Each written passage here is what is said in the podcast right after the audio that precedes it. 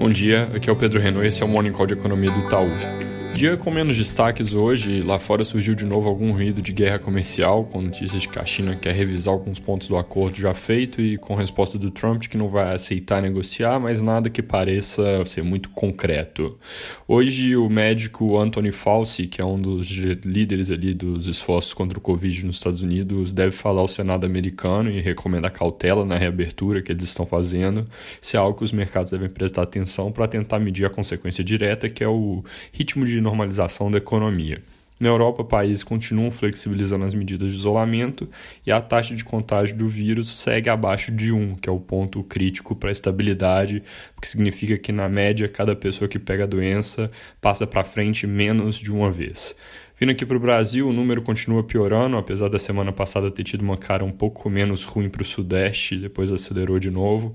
Um total de 168 mil casos no país e mais de 11 mil mortes, fazendo com que atualmente nós sejamos um dos principais epicentros nos países emergentes, junto com Rússia e Índia.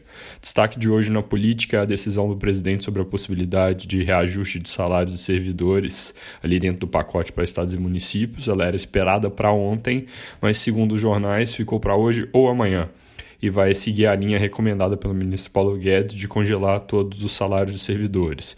Esse ponto segundo valor vem causando algum mal-estar com a base, enquanto o Estadão vai um pouco mais além e reforma de, é, reporta de forma mais abrangente que o Centrão, que é um governo que gaste mais e vai pressionar nessa direção com medidas, por exemplo, de manutenção do benefício emergencial do Corona Voucher.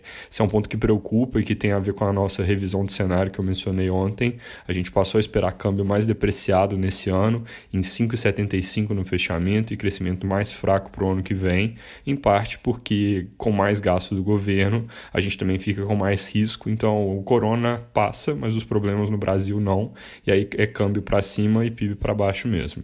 Na parte econômica, acabou de sair a ata do Copom, eles colocaram ali, caracterizaram um pouco melhor, que cortaram porque estão vendo a inflação se afastando muito da meta, com um processo de queda das expectativas em função do Covid, que parece inclusive dominar dentro do horizonte política monetária os efeitos de uma possível deterioração fiscal.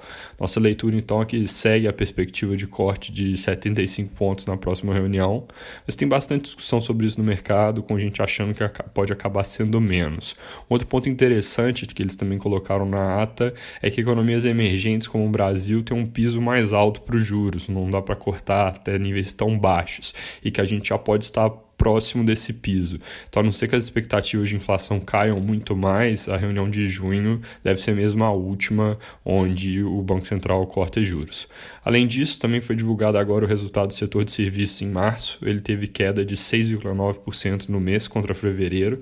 Ela foi disseminada entre todas as categorias pesquisadas, mas resultado significativamente melhor do que a nossa expectativa, que era queda de 16%. Dado é muito volátil, então esses desvios acontecem com alguma frequência, principalmente em momentos como esse, mas de qualquer forma, surpresa positiva. É isso por hoje, bom dia.